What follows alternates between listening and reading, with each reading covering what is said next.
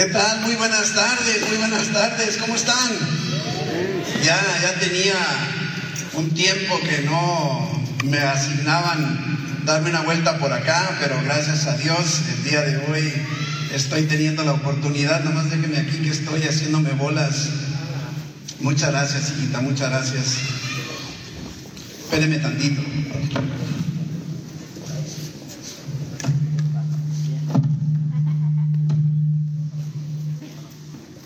Ahora sí, me das audio otra vez, muchas gracias. Ah, como les comentaba, la verdad es de que ah, para mí, inclusive es una experiencia muy especial porque se siente como si fuera ah, un eh, orador invitado a, bueno, en otra iglesia, ¿no? Cuando de todas maneras, aunque es otro sitio, es nuestra misma iglesia, San Pablo. Así es que estemos. Y el día de hoy, el día de hoy ah, vamos a estar ampliando el tema del domingo pasado. El domingo pasado hablamos acerca de que Dios es un Dios innovador, ¿recuerdan? Dios innovador. Y, y, el día de hoy vamos a ampliar este concepto, vamos a darle una, vamos a verlo desde una perspectiva poquito diferente, así que no sienta que estamos repitiendo, sino estamos reenfocando o poniéndonos en otra posición para ver en forma diferente. ¿Está conmigo? Amén. Y, y le invito a que abra su Biblia en el Evangelio de Mateo, en el capítulo 11, versículo 5. Mateo 11, versículo 5. Y mire lo que dice la palabra de Dios.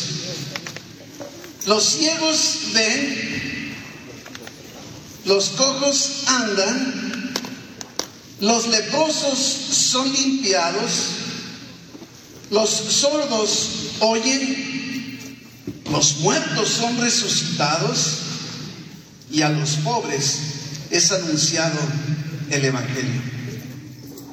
Lo primero que, que, me llama mucho la atención es cómo de alguna manera lo que está, estas son palabras de nuestro Señor Jesucristo que están lanzando en el momento en el que los discípulos, los seguidores de, de, Juan el Bautista, eh, llegan con él, porque Juan el Bautista para este momento de, de la historia en Mateo 11, Juan el Bautista está en la cárcel. Y sabemos que ya no sale de ahí por la historia, inclusive va a ser decapitado dentro de un tiempo corto. Y estando en prisión, por eso me, este pasaje de Mateo 11 para mí es muy, muy, muy útil cuando, cuando puedo sentirme un poco desanimado, como cuando puedo ver como que a lo mejor lo que estoy haciendo no es lo correcto o a lo mejor no voy en el camino correcto en la dirección correcta. Y eso le pasó a Juan el Bautista. Juan, Juan el Bautista está en prisión y lo, lo, primero que hace después de un tiempo, o sea, acuérdense, Juan el Bautista cuando vio a Jesús dijo, he ahí el Cordero de Dios que quita el pecado del mundo. Y él decía, ni siquiera soy digno de desatar la correa de sus zapatos. Todavía sus discípulos le dijeron, oye Jesús, ya te digo, Juan, ya te fijaste que todos están yéndose detrás de Jesús. Y él dice, sí, es necesario que él crezca y yo disminuya. No, no había duda en Juan el Bautista, un precursor, un cumplidor de la profecía del Antiguo Testamento señalando el camino a Jesucristo. Y pasa el tiempo y ahora está en prisión y se cuestiona, ¿será esto lo correcto? ¿O me habré equivocado en mi enfoque, en mi perspectiva? ¿Habré hecho algo malo? Y entonces le llama a sus discípulos, a los pocos que le quedaban, les dice, les voy a pedir un favor, vayan con Jesús y pregúntenle si Él es el que habría de venir o esperaremos a otro. En pocas palabras, vayan y pregúntenle si de veras Él es el Mesías prometido.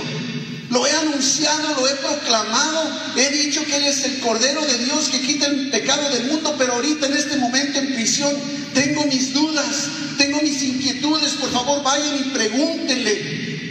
Me imagino a el Bautista con los dedos cruzados esperando cuando vengan mis discípulos que me digan que sí, que me digan que sí. Y llegan los discípulos discípulos con, con Jesucristo y le dicen, ¿sabes qué, maestro? Juan el Bautista nos envía para acá a preguntarte si tú eres el que habría de venir o tenemos que esperar a otro. Y, algo que he compartido en otras ocasiones con ustedes me sorprende. No, no, sé, ¿no te has fijado que a veces Jesucristo, o bueno, Dios también nos contesta no de la forma que quisiéramos? ¿No, ¿No te ha pasado? Dices que yo te estaba preguntando otra cosa. Yo te estaba pidiendo otra cosa. Y estos discípulos van esperando que Jesucristo, yo creo, ¿no? ¿Qué esperarías? Oye Jesús, dice Juan que si tú eres el mero mero, pues yo creo que decían, que diga que sí o que diga que no. Para ir con Juan y decirle, Juan, sí o no. Pero lo que ellos esperaban no se dio. La respuesta de Jesús es la del versículo 5. ¿Sabes lo que está haciendo Jesús y eso hace con tu vida y con la mía? Cuando estamos en momentos de incertidumbre, cuando, estamos en momentos de dudas, a lo mejor de inquietudes, no que, no que dejemos de creer en Dios, pero que a lo mejor pensamos que lo que estamos haciendo no tiene sentido. Si la habremos regado en algo. Y lo que hace aquí Jesucristo es lanzarle la palabra de Dios a los discípulos. Pudo haberles dicho sí. Ahora yo me imagino, no es lo que dice la Biblia, pero se pueden imaginar que de repente dijeran, oye Jesús, pues fíjate que dice Juan que si tú eres el que había de venir. Y Jesús le había dicho sí. Ahora le salen y salieran corriendo. Y dijeran, ¿qué, ¿qué crees Juan? ¿Qué, qué, qué les digo? Pues digo que sí. A ver, espérate, pero, pero ¿cómo digo sí? Porque hay muchas formas de decir sí, ¿verdad que sí? Hay muchas formas de decir no, ¿verdad que no? Entonces yo puedo decir sí, ajá. O sea, la entonación que le dé al sí, puedo, inclusive puedo afirmar a lo mejor hasta que es un, que es un no. Yo puedo estar diciendo sí, sí, ¿verdad? Pues, no sé, en, mi expresión sí, cómo no. Estoy diciendo todo lo contrario. Y, eso, de alguna manera pienso, no sé, tratando de entender a Dios que no vamos a poder entenderlo, yo pienso que Jesús ha dicho, necesito que le quede bien claro. Juan el Bautista conocía la profecía del Mesías, conocía la unción que había sobre Jesús con un propósito para lograr justo esto. En, el Antiguo Testamento decía que Jesús al venir los ciegos irían a ver, que los cojos andarían, que los leprosos serían sanados, los sordos oirían y los muertos serían resucitados y además proclamar las buenas nuevas de salvación. En Juan el Bautista no le quedó duda después de la respuesta de Jesús. Pero lo que yo quisiera enfatizar un poquitito, mi hermano, que es sobre el tema de hoy, es que no era la respuesta directa que, Juan esperaba. No era la respuesta que, que los discípulos esperaban. Sin embargo, era la mejor respuesta. Y, vengo a decirte, mi hermano, mi hermana, en esta tarde, Dios tiene una respuesta correcta para tu vida. En cualquier circunstancia en la que te encuentres el día de hoy, no importa si tú crees que no tiene lógica, no importa si tú crees que te debe haber contestado otra cosa, Dios tiene un mucho más para ti en esta tarde. ¿Lo crees? Amén. Denle un aplauso ya que empezó. indudable que Dios es todopoderoso. No tenemos duda que es soberano, que obra milagros, pero sobre ti, sobre mí. Y así, no, pues bueno, a lo mejor sobre la vida del pastor, porque es pastor, pero yo quién soy. O es que me he portado muy mal. Y entonces empezamos a tener conceptos equivocados del mover de Dios, porque, ¿sabe por qué? Una de las razones es porque no estamos viendo la respuesta de Dios en la forma que yo estoy esperando. Yo creo, yo creo que para que yo pueda tener dinero, pues Dios, voy a comprar este billete de lotería y tú me lo vas a dar en el premio. ¿Ves qué fácil para ti? Me doy a entender, andamos buscando métodos, formas. Y eso no es lo que Dios hace. Siempre nos vamos a quedar cortos en comprender el mover de Dios sobre nuestras vidas. Inclusive el Evangelio de Juan, el apóstol Juan en capítulo 2, versículo 11, dice, este es el principio de señales que hizo Jesús. Ahí empezó Jesucristo, Dios hecho carne, inició, pero no ha terminado. Está activo, obrando milagros y señales sobre tu vida, sobre la vida de la iglesia. El día de hoy tenemos que abrazar este concepto, creer, ese era solo el principio. ¿Quién iba a imaginar lo que vendría después? Todo lo que Jesús hizo después, yo creo que nadie se lo imaginaba. Y así es en nuestra vida. Lo que Dios ha hecho es solo el principio. Tú y yo no tenemos ni idea de todo lo que viene después. Y yo, yo, yo quiero animarte. El Espíritu Santo quiere reavivar tu, tu, perspectiva, tu expectativa. No, no en la respuesta de Dios como tú la quieres, sino en la respuesta correcta de Dios, la que Él sabe, un Dios de mucho más. De mucho más. ¿Lo crees? Y el primer domingo de este año, primer domingo del mes de enero, lanzamos nuestra visión para el 2021. ¿Quién se acuerda cuál es el, año de? Del ensanchamiento, era 2021. Y nos basamos, y vamos a estar todo el año girando alrededor de Isaías 54 en los versículos 2 y 3. ¿Lo leemos? Isaías 54, versículos 2 y 3. Y mire lo que dice. Ensancha el sitio de tu tienda y las cortinas de tus habitaciones sean extendidas. No seas escasa. Alarga tus cuerdas, refuerza tus estacas, porque te extenderás a la mano derecha y a la mano izquierda, y tu descendencia heredará naciones y habitará las ciudades asoladas. Digo, observa lo que están diciendo estos dos versículos. Ensancha, ensánchate. ¿Sí? No seas escaso. Alarga, extiéndete. Este lleva un concepto de prepárate para la provisión y la respuesta de Dios. Platicaba el otro día con, con una de mis hijas, con Claudia, y le decía, están, viene un bebé en camino, ya, ya viene otro nietecito en marzo. Y yo les preguntaba, bueno, ¿y el carrito que tienen ahí cabrían las dos criaturitas y ustedes? Yo veo muy chiquito el carro.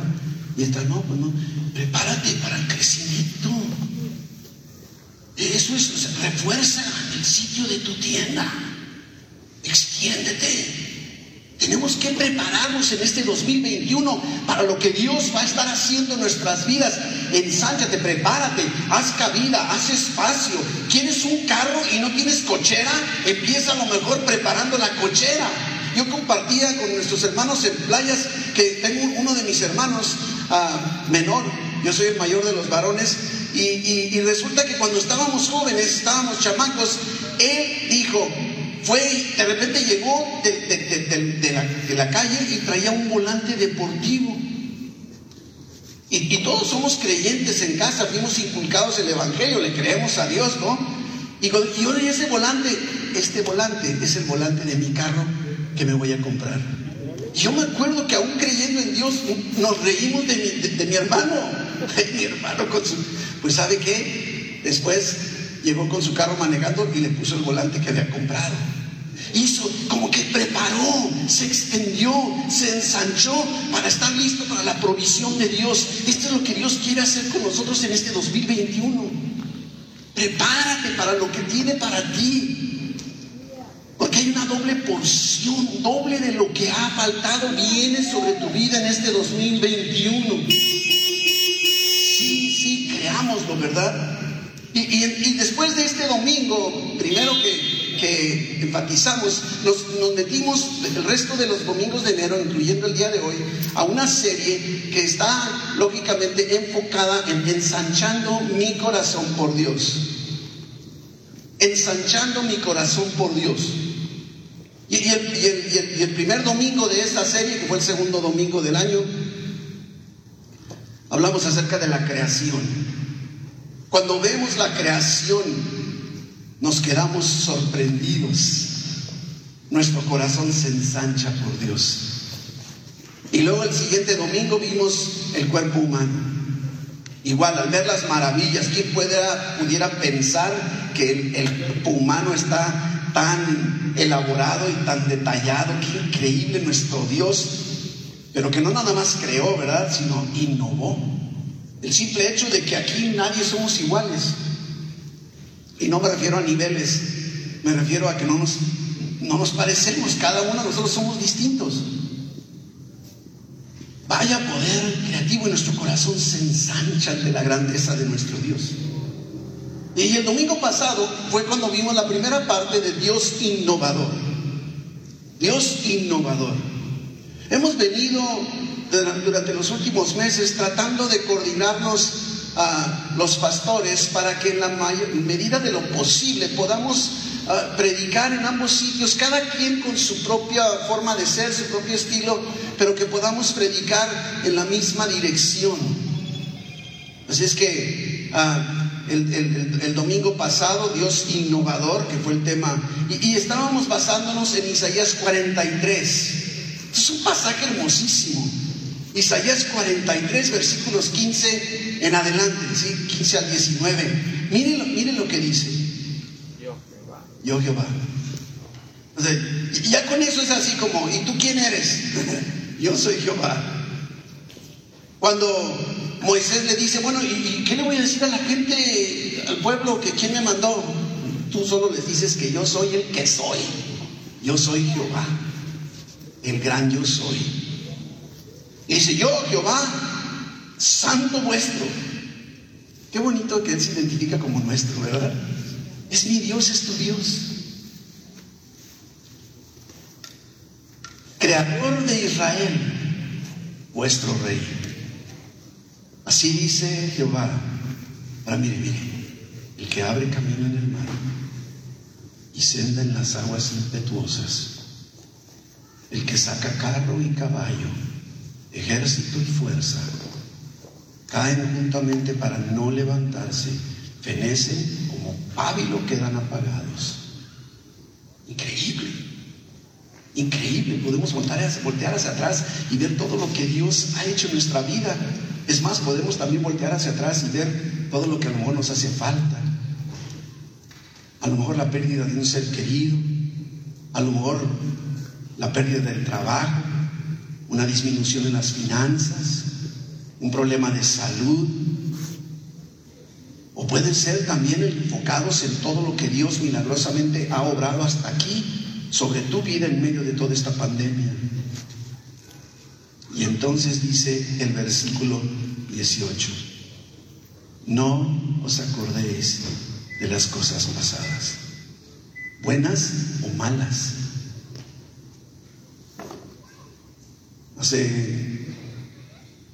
en esta semana, no recuerdo qué día, puse una publicación en las redes donde precisamente puse, no hagas del pasado tu residencia, hazlo tu punto de referencia.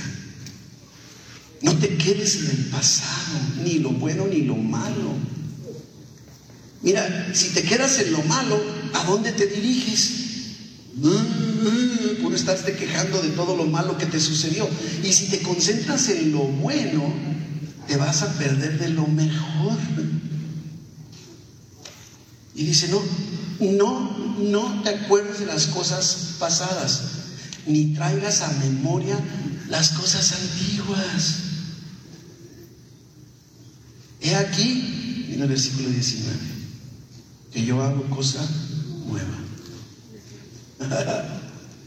Pronto saldrá a la luz. ¿No la conoceréis? Como diciendo, ¿acaso crees que estará muy difícil que te des cuenta? Otra vez, otra vez, abriré camino en el desierto y ríos en la soledad. Cuando dice que pronto saldrá a la luz, está refiriéndose en el original hebreo, se está refiriendo a, una, a una semilla que está plantada y está germinando, está brotando, ya, ya, ya, ya, ya está, está, no sé, germinando, está creciendo, pero no lo vemos, estamos afuera, vemos nada más la tierrita. Es lo que está diciendo, o sea, pronto va a germinar. Pronto va a salir a la luz, pero lleva implícito el hecho de que Dios ya inició esa cosa nueva sobre tu vida. Y ese es precisamente donde estamos nosotros apropiándonos para el 2021. Vamos a ver la manifestación de aquella cosa nueva que Dios ha preparado para cada uno de nosotros y para la iglesia en general. Y lo podemos empezar a ver. No sé tú, pero ¿te hubieras imaginado que hubiéramos llegado al 2021 con estas paredes? Y empezamos a darnos cuenta lo que Dios nos está mostrando. Pero Dios dice, aún hay más. Pronto saldrá a la luz. Pronto va a germinar. Otra vez voy a abrir camino en el desierto y ríos en la soledad. Es por eso que es necesario que tú y yo ensanchemos nuestra confianza en Dios, un Dios omnipotente, un Dios eterno, un Dios creador, y no solo que, crea, sino innovador.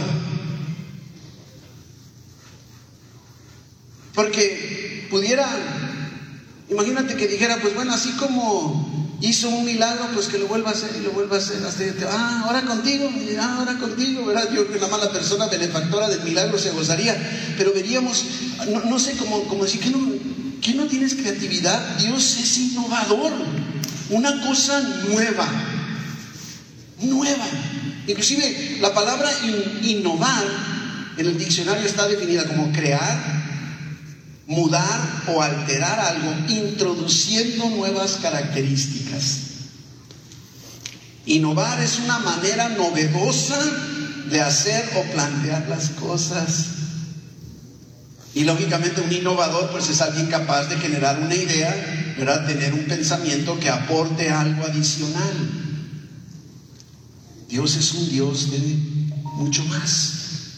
Es sumamente importante que reconozcamos que tenemos un Dios innovador. Como iglesia también debemos reconocerlo. Hay una cosa nueva para nuestra iglesia y hay cosa nueva para tu vida, para tu familia.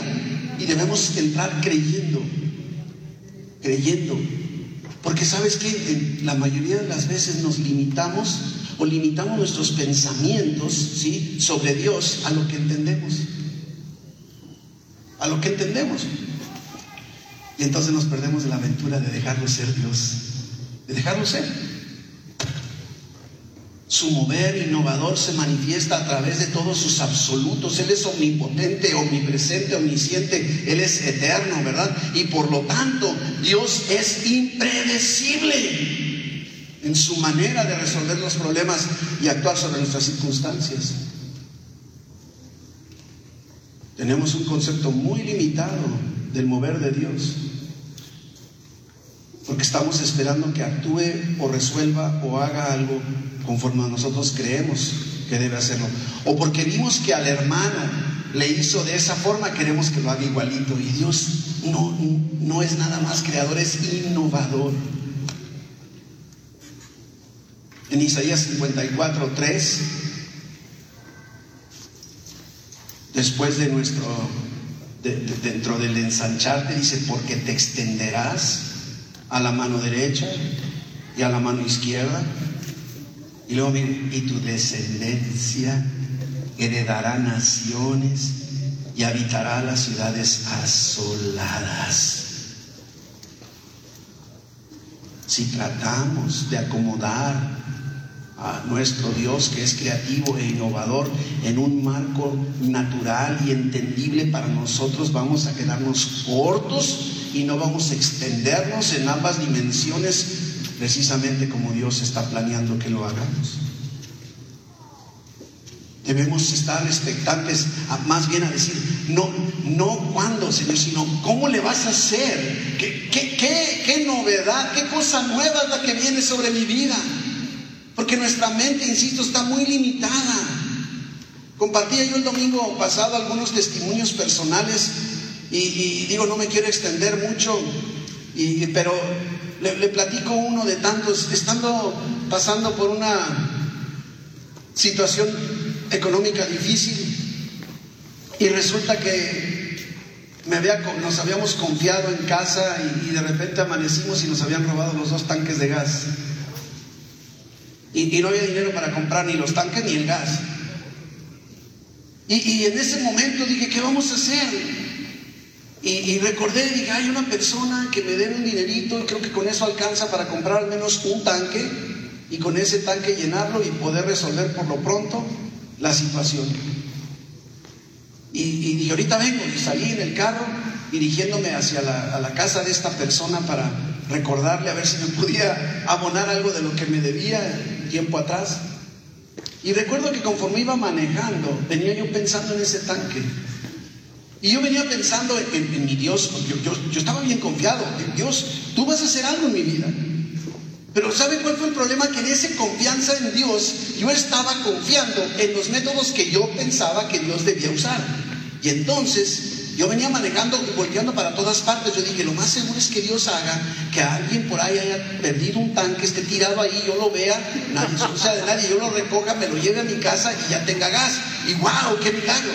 E, esa era mi manera de cómo, te, sugiero Dios, esa es buena idea. ¿Sí? Luego veía un camión de esos de, los repartidores y también dije, y que se le fuera cayendo uno. Yo, yo, en mi mente así venía, ¿no? O que me pague esta persona. Yo, según yo, tenía todas las alternativas del mundo. O, o tirado en la calle, o se le cae al camión, o me pague esta persona. Pues ninguna de las tres sucedió. Ya vengo de regreso. Frustradón, sí. Porque Dios no me respondió como yo creía que debía responder. Y en cuanto llego a casa, está un plomero conectándome dos tanques de gas llenos. Y yo ¿qué pasó? Y entonces pregunté, ¿qué pasó? Le pregunté a mi hijo Enrique, oye, qué pasó? Pues no sé, fíjate que vino el dueño de los departamentos y, le dio órdenes, trajo, al plomero y le dijo, ve, cómprate dos tanques, montaselos aquí al pastor para que pueda tener gas, que no batalle, es una buena persona. Inclusive el domingo pasado que lo compartí, al final se acercó conmigo un hermano que es de mucho tiempo en la iglesia y me dice, pastor, yo era plomero. Yo era ese plomero, me dice. Y es cierto, el, dueño dijo, hey, ven para acá, fulanito, y montame estos dos, porque quiero ayudar a este hombre, se ve que es un hombre bueno. Bueno, solo Dios, pero bueno. Pero a lo que quiero llegar, te digas, yo esperaba soluciones. Y Dios tenía otra forma de resolver. Completamente diferente. Porque Dios es un Dios innovador. No, no, no piensa ni razona como tú ni como yo. Y así es como tenemos, estemos expectantes, no, no a ver si se le cae el tanque a alguien, estemos expectantes en la cosa nueva que Dios va a hacer para proveernos la necesidad. Porque hay una trascendencia de extendernos. Nuestra descendencia heredará naciones y habitará las ciudades asoladas. Dios es un Dios generacional. Dios no solo va por ti para bendecirte, sino también para toda tu descendencia, inclusive tu descendencia que todavía no nace. Y la descendencia de la Iglesia Evangélica San Pablo, aunque todavía no están todos aquí. Ese es Dios generacional. Somos hijos Sí, que al extendernos y ensancharnos heredamos naciones y ciudades asoladas, convertidas en lugares donde se manifiesta su justicia y su paz. No limitemos a Dios con nuestra creatividad o innovación. Esta es muy buena idea, Dios, déjame darte una idea.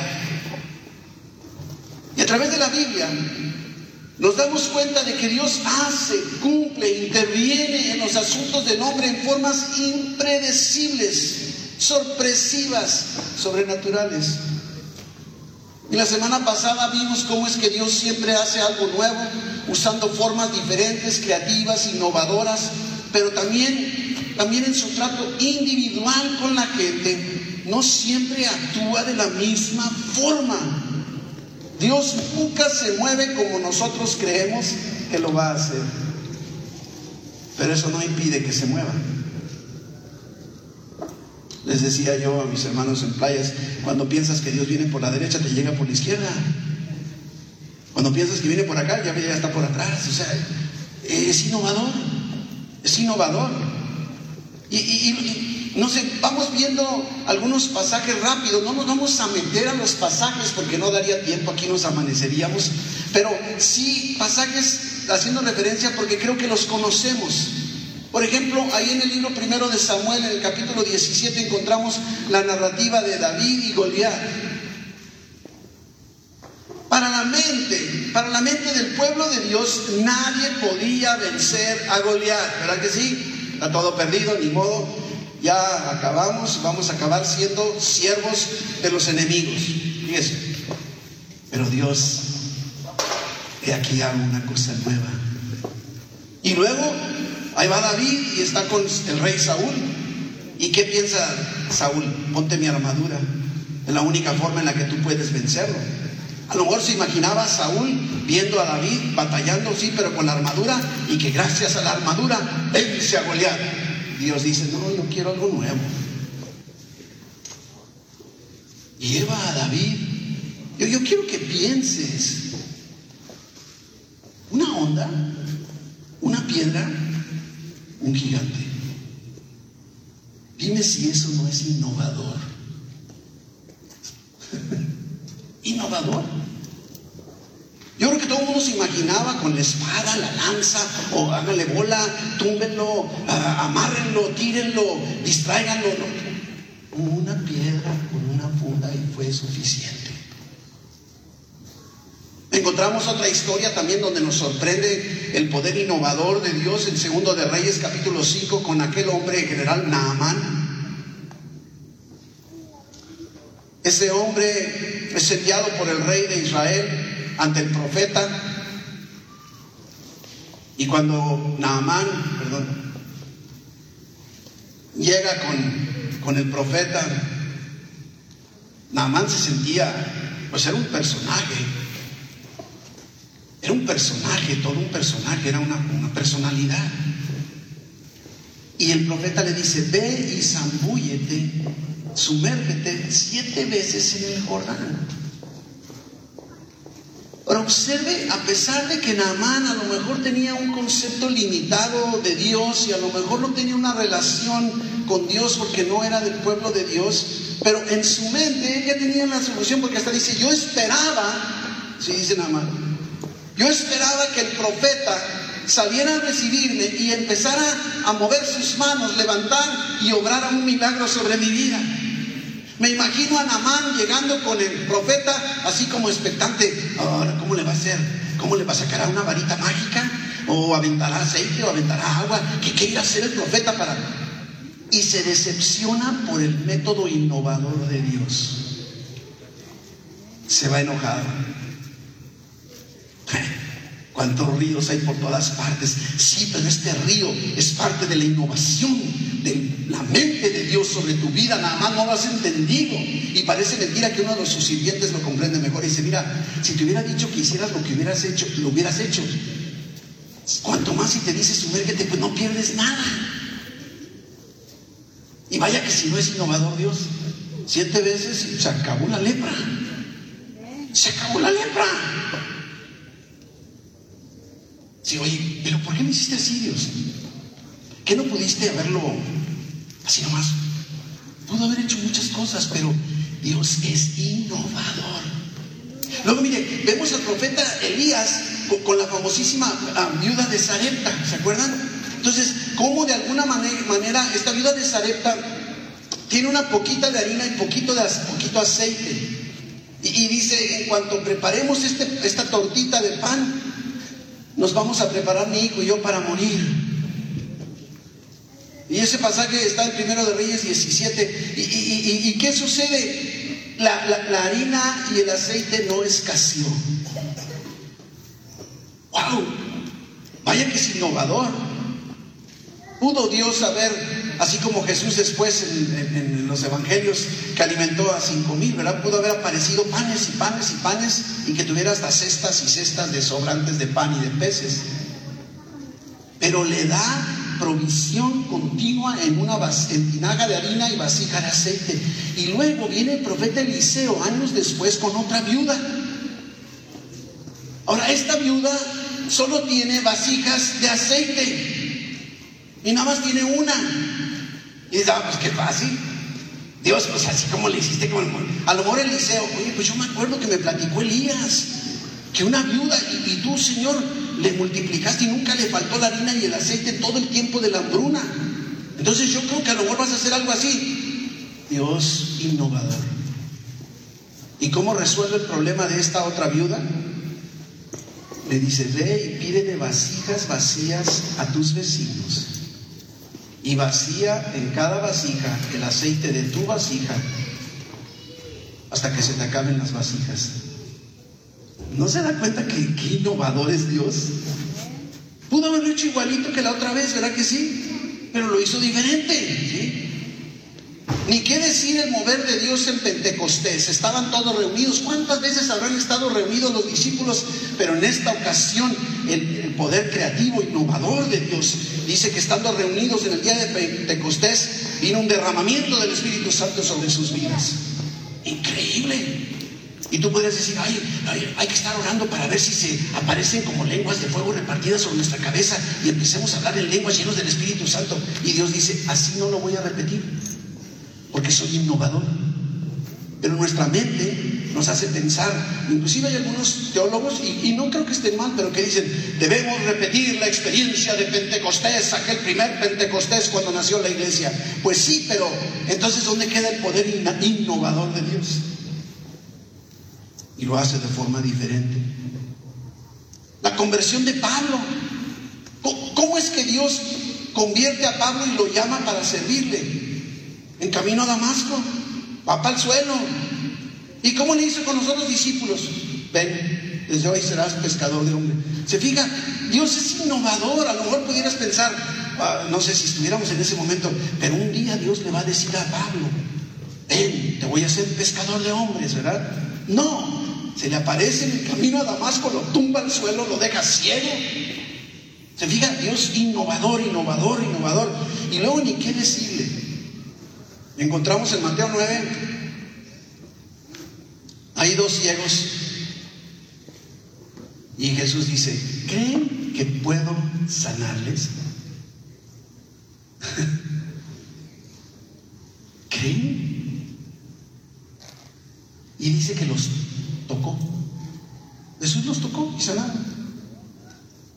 Ah, entonces, ¿qué quiere decir? Cada vez que se encuentre Jesús con un cieguito, le va a decir, ¿crees que te puedo sanar? Sí, lo toca y queda sano. No, encontramos después, sí. Encontramos después en Juan 9, a lo mejor está el cieguito, que a lo mejor, cieguito, acércate a Jesús porque supimos que aquellos dos cieguitos Jesús les preguntó que si querían ser sanos y ellos dijeron que sí, los tocó y quedaron sanos. Acércate para que Jesús te pregunte y te toque y quedes, que recupere la vista. ¿Verdad que así pensaríamos? Ven, ven, ven, ven, ven. ¿Y qué hace Jesús? Con su saliva hace lodo y le unta en los ojos. ¿Acaso no es innovador nuestro Dios? Una forma totalmente diferente. Aquella, aquella, ¿cuántas mujeres fueron sanadas? Y aquella mujer con el flujo de sangre. ¿Y qué dice ella? Con tan solo tocar el borde de su manto sé que quedaré sana. Tocó el borde del manto y quedó sana. Innovador. A mí, a mí me deja con la boca abierta. Yo quisiera dejarte igual, que te quedes con la boca abierta, no solo del mover poderoso de Dios, sino de su innovación. Y ni qué decir el milagro de tu salvación. Estoy seguro que aquí cada uno de nosotros que hemos recibido a Jesucristo tenemos una forma diferente en la que Dios obró para que llegáramos al punto de decir, te entrego mi vida Jesús. Y si tú estás aquí en esta tarde y no tienes a Jesús en tu corazón, no has entregado tu vida a Cristo, va a ser una forma diferente a la que todos experimentamos. ¿Por qué? Porque Dios es un Dios innovador. Dios está involucrado con nosotros para ensancharnos, para extendernos, aumentando, multiplicando nuestra habilidad para conocerlo y entenderlo. Y si fuera predecible, nos confiaríamos, ya sé lo que va a hacer, ya, ya sé. En cambio, mi hermano, yo no sé, yo me levanto todos los días, te lo prometo, y le digo, Dios, ¿cómo le vas a hacer hoy? O sea, no, no solo qué vas a hacer, ¿cómo le vas a hacer? Porque eres tan innovador que lo que hiciste ayer no va a ser igual, es cosa nueva. Y está germinando en tu vida, en la vida de nosotros como iglesia en este 2021. Al extanchar y extender nuestra influencia sobre el mundo, también su justicia, la justicia de Dios se va a multiplicar, el fruto de paz y el fruto de almas que llegarán al conocimiento de nuestro Dios maravilloso. Por eso es importante el reto que estamos lanzando para el mes de febrero en adelante. Que estemos orando, no solo ahorita que hemos estado orando por nuestros gobernantes y nuestros pastores, sino también estar orando en, los países a partir de febrero. Dice Jeremías 29, 7, 29, 7, procurad la paz de la ciudad a la cual os hice transportar. Tú estás aquí en Tijuana, Dios te trajo a Tijuana, procura la paz de Tijuana y ruega por ella a Dios, porque en su paz tú tendrás paz. Estos son los principios bíblicos sobre los cuales tú y yo tenemos que plantarnos. Una iglesia con un corazón que se extiende hacia Dios es una iglesia expectante, sorprendida, así, pero no expectante en el sentido de, wow, ¿qué, qué va a suceder? Así como, ¿qué, qué a pasar? La nietecita más chica le dices, cierra tus ojitos, te tengo una sorpresa. Y cierra sus ojitos y está así como emocionada, emocionada, y lo único que le vas a dar es un chicle, o digo, no sé. Así debemos estar tú y yo. Así debemos estar tú y yo, ¿verdad? Una iglesia que no se enfoque en necesidades. Deja de estar viendo tu necesidad. Mejor concéntrate en adorar, en dar gracias, en colaborar con Dios para llevar a cabo su plan sobre tu vida y sobre la tierra. Es para eso estamos aquí como Iglesia Evangélica San Pablo en Tijuana. Y estamos aprovechando las circunstancias de las redes ante esta pandemia para impactar más allá de Tijuana. Y lo estamos haciendo. Cuando nosotros como iglesia creemos que Dios es omnisciente, es eterno, es creativo, pero es innovador, podemos descansar reconociendo que no tenemos que entender lo que está pasando, ni saber cómo es que Dios lo va a resolver. Porque Dios sí entiende, sabe lo suficiente y tiene una cosa nueva para nuestra vida. Esta es la postura en la que tú y yo tenemos que permanecer. Es esencial que no nos enfoquemos en nosotros, en forma aislada. Dios nos ha puesto en comunidad, nos ha puesto como iglesia. Debemos vernos como iglesia porque eso somos. Somos iglesia. Somos iglesia. Somos impulsados por nuestro Dios innovador a ensanchar, a extender nuestra atención en nuestro Dios que nos ama. Dispuestos, creyendo en sus atributos absolutos, que se manifiestan precisamente a través de su espíritu, que es creativo e innovador sobre nuestras vidas. Yo quiero invitarte a que así salgas de aquí diciendo, ¿qué irás a hacer? ¿Cuál será la cosa nueva que vas a hacer sobre mi vida, Padre? Y, eso díselo mañana también, porque esto es, he aquí hago una cosa nueva, no es nada más una sola y se acabó. Todos los días Dios está prometiendo hacer cosas nuevas sobre tu vida y el 2021 es el año de tu ensanchamiento, es el año del ensanchamiento de nuestra iglesia evangélica San Pablo aquí en Tijuana. Y por eso estamos siendo guiados a donde nos está llevando Dios. Mi hermano, deja, deja a Dios ser Dios. Deja de estarle dando ideas. Tú no eres su consejero. A veces me oye, Señor, ¿quieres que te dé un consejo? No. no, no quiero. No pierdas el tiempo dándole ideas de cómo hacer las cosas, porque Él siempre va a tener un mejor plan sobre tu vida. Uno mejor. A lo mejor que tú crees es bueno, pero Él tiene algo mejor. El mundo solo ve a este Dios creativo e innovador a través de milagros, de prodigios y señales. Y entonces lo que Dios va a estar haciendo en su poder innovador va a estar obrando en tu vida en este 2021 con milagros, con señales y con prodigios para que el mundo vea y pueda creer. El primer milagro que obró Dios sobre tu vida es el de tu salvación. Permítete vivir en asombro, en total dependencia, porque para tu Dios no hay nada imposible. Nada. Nada. Y aterrizando el tema de hoy, me gusta a veces consultar otras versiones que me permiten comprender un poco mejor un pasaje. Y en la nueva traducción viviente, Isaías 43, versículos 18 y 19, lo expresa de esta forma. Yo soy el Señor, tu santo, el creador y rey de Israel.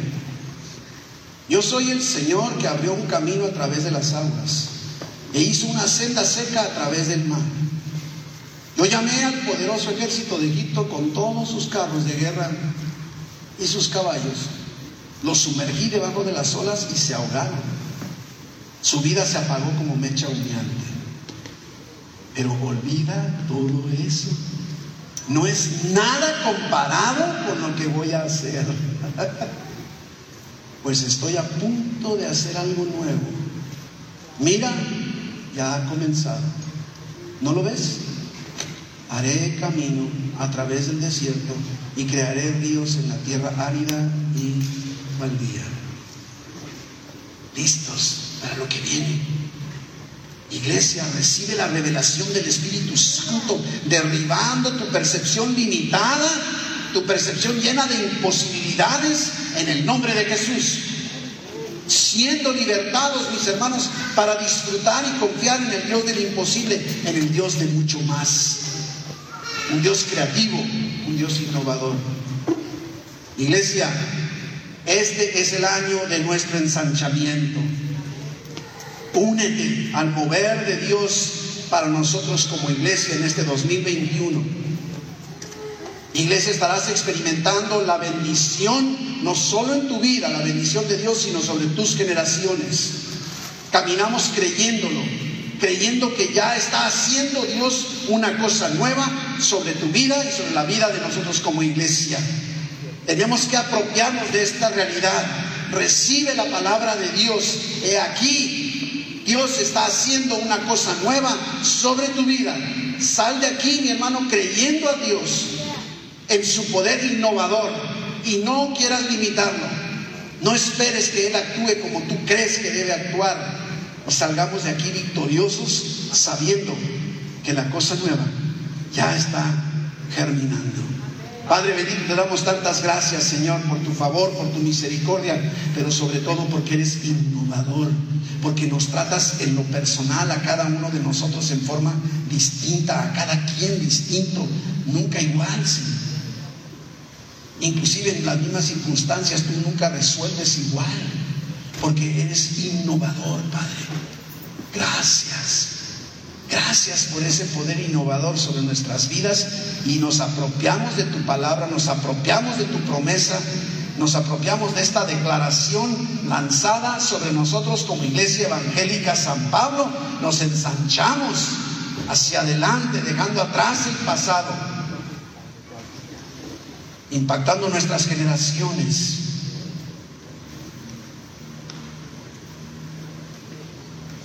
Lo creemos, Señor.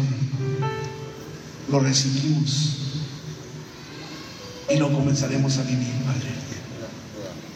Gracias, Dios, por tu favor, por tu misericordia. Bendice a tu pueblo, Señor. Rodéales con ese favor tuyo. Resguárdales de toda enfermedad de todo peligro, de toda tentación, de todo mal. Provee sus finanzas, mi Dios, más allá de lo que ellos están imaginando o necesitando. Poder innovador y tu acción innovadora se manifieste en todas las áreas de sus vidas. Bendice, Padre, en el nombre de Jesús.